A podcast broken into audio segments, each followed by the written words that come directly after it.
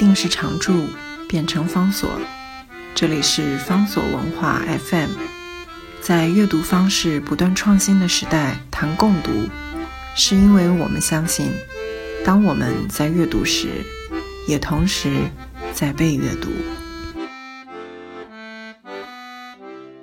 今天要介绍的是一本谈经典的书。这本书的作者是台大中文系的教授欧丽娟。这本书书名叫做《经验唐诗》，有一个副标题是“字行间的人生密码”。像“经验唐诗”这样的四个字的书名，我们经常看到，但是通常告诉我们经验什么？真正看到内容的时候，要让我可以像读到这本书。真正感觉到经验，其实不是那么样的容易。所以这本书最大的特色是我们以为我们应该对唐诗有一定的认识跟理解。欧丽娟她在这本书里面，她所选的跟大家介绍的诗，又不是什么样冷门的诗，非但不是什么样冷门的诗。而且呢，几乎都是稍微接触过唐诗的人都读过，也很容易被记忆、被背诵。换句话说，多少人在幼时一路成长的过程当中接触唐诗，这些诗每一字每一句你通通都记得。要解释这样一首诗、这样的诗，解释到让你会感觉到惊艳，你就知道它的难度有多高。这本书里面介绍了陈子昂的《登幽州台歌》，介绍了王维的杂诗，介绍了李白的《清平调词三首》，介绍了杜甫的《月夜》，介绍了很多人背过，然后视之为人生学国文当中的重要的成就白居易的《琵琶行》，介绍了李商隐的《景色》，都是非常非常受欢迎、非常通俗的诗。这样的诗还能够讲出什么样不一样的道理？还能够用什么样方式铺陈，让我们重新认识吗？惊艳的是，欧丽娟教授他的的确确在这个书里面做到了。这个书它的渊源、它的来历，其实是欧丽娟在台大中文系他所开设的公开的课程。这个课程呢，在网络上面大家可以看到录影。也就是说，如果你有兴趣的话，你也可以在网络上面看到欧丽娟教授亲自帮你解说。靠着先是有了这样的一个课程，后来再把它文字化，并出版这样一本书。为什么能够让我们重新理解唐诗、唐诗这些通俗的诗句，而还能够感到惊艳呢？全书的开头弃子，欧丽娟教授就有一些很重要的陈述。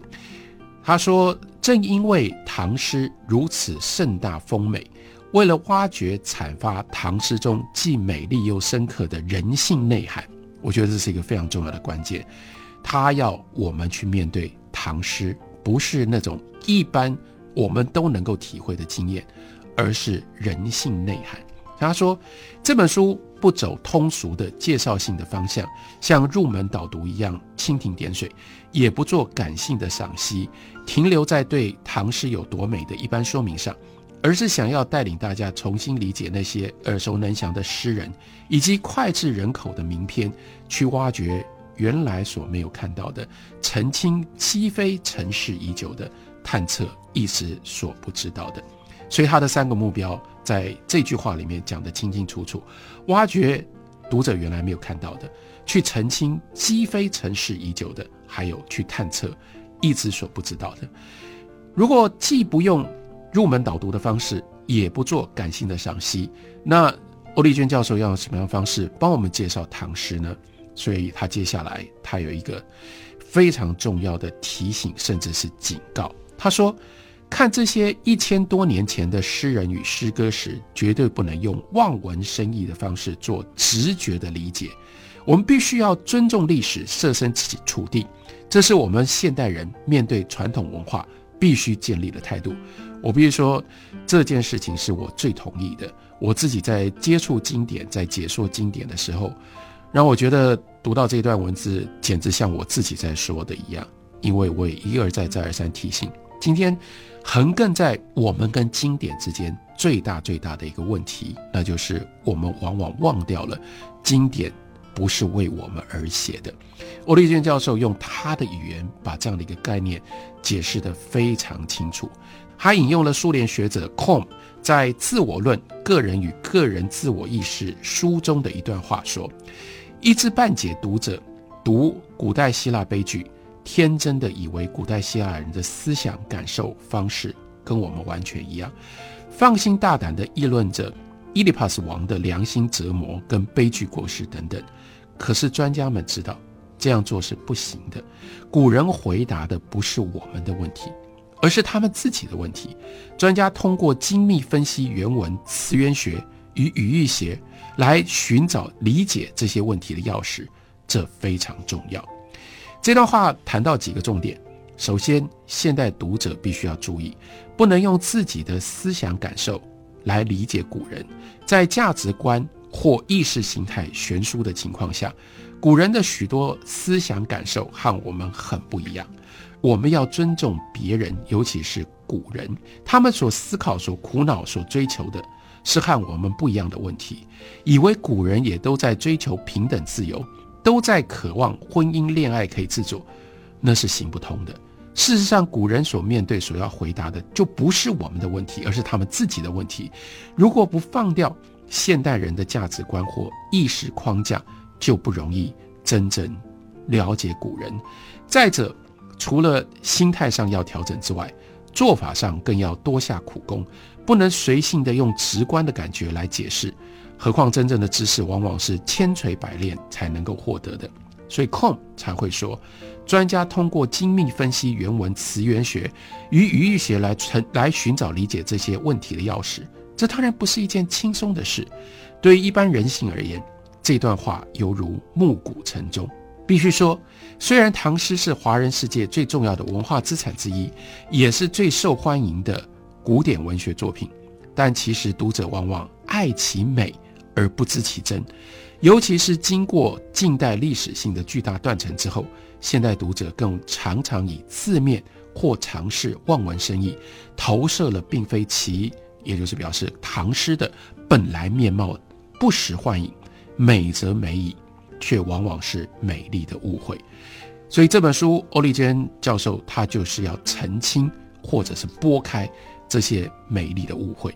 所以他说，本书将选取最知名的代表性篇章，达到以下的目标：第一，厘清文字与内容的误谬，避免一再以讹传讹；第二，还原诗歌的真正含义，示范解读古典文学的应有做法；第三。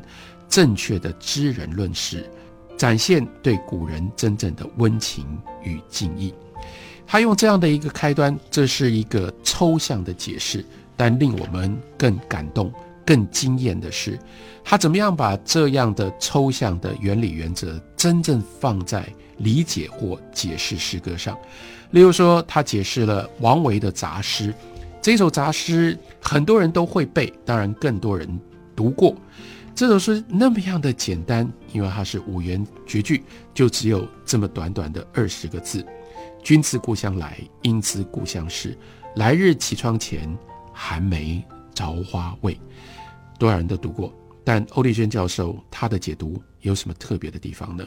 他就提醒我们：“君自故乡来，应知故乡事。”联系到了故乡，联系到了乡愁。当你碰到了来自故乡人的人的时候，你那种心情，想要知道我离家之后，故乡发生了什么事？故乡还是原来的样子吗？故乡有些什么样的变化？